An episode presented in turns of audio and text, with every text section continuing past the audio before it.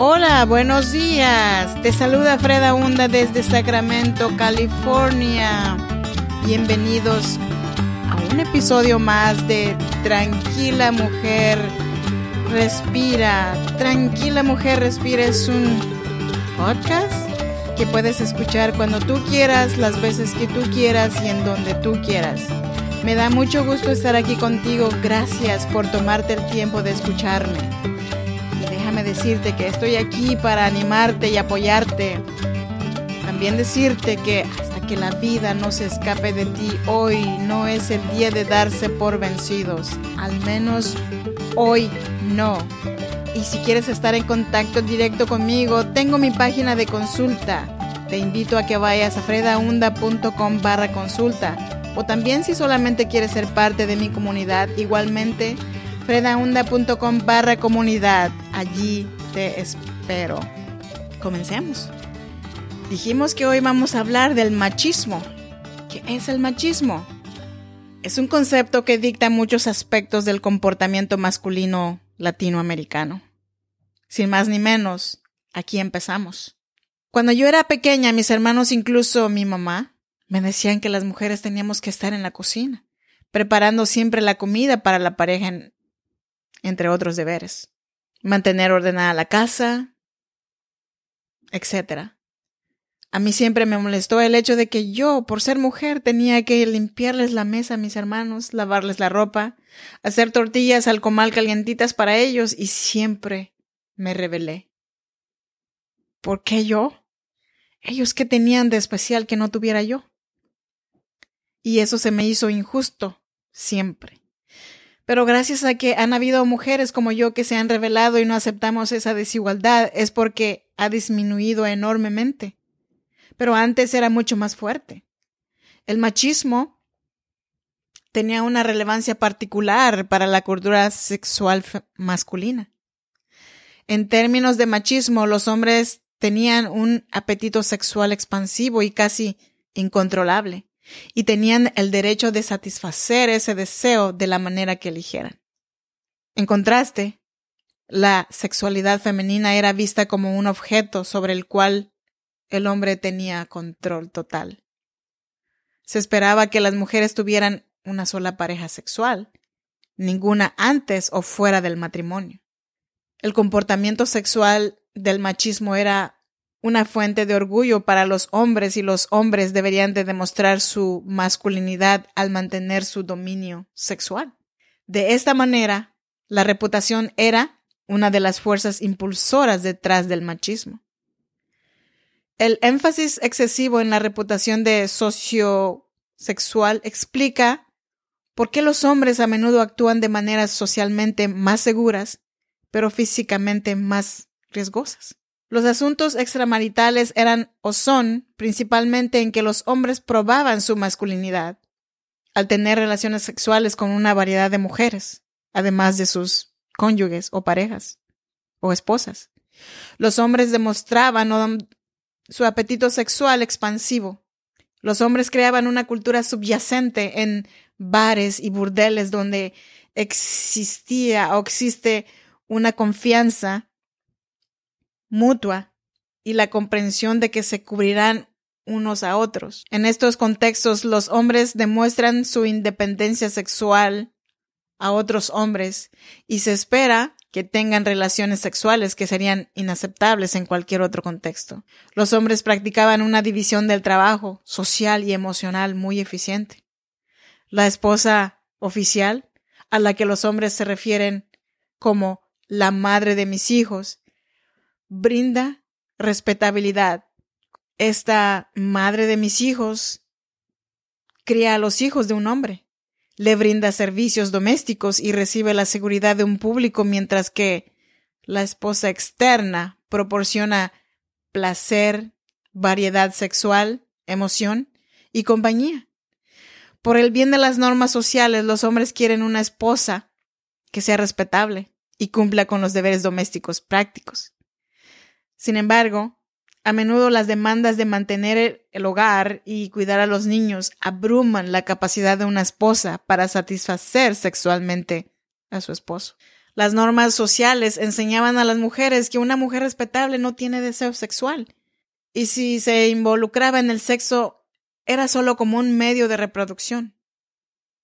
Silvana Paternostro explica en su retrato etnográfico de la cultura sexual latinoamericana.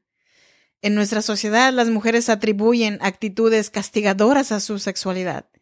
Asociaban el sexo con el pecado, por lo que llevaban una carga emocional negativa al no alejarse o quitarse esas ideas eran arriesgarse a convertirse en las mujeres desvergonzadas de las calles. Por lo tanto, los hombres como medio de ejercer su masculinidad buscaban en los asuntos extramaritales variedades sexual y placer.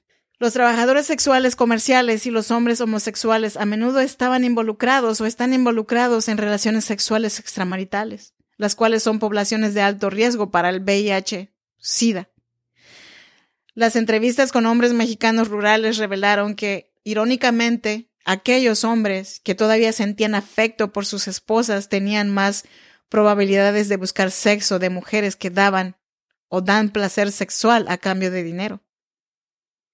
Una población en riesgo.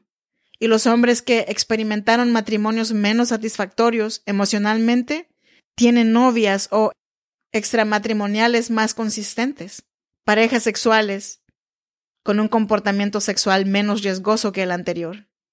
Específicamente, las esposas a menudo no podían protegerse porque carecían de poder en su relación con sus esposos y las habilidades necesarias para negociar el uso de anticonceptivos. Y eso era súper, muy penoso. También, por otro lado, también tenemos discriminación en la religión católica.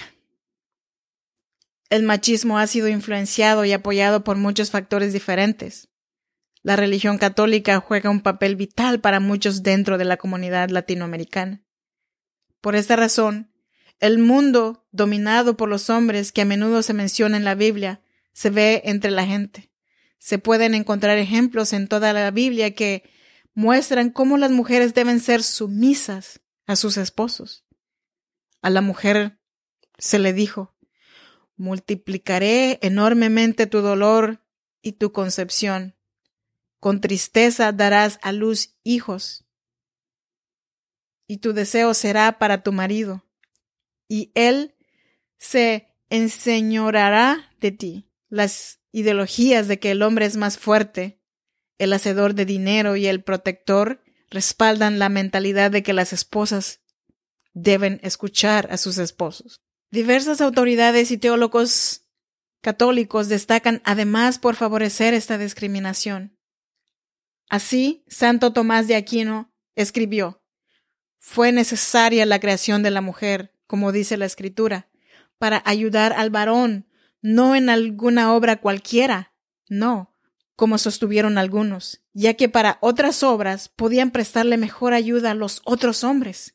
La mujer fue creada solamente para ayudarle en la generación, a crear una generación de seres humanos valiosos. Considerada en la relación con la naturaleza particular, la mujer es algo imperfecto y ocasional.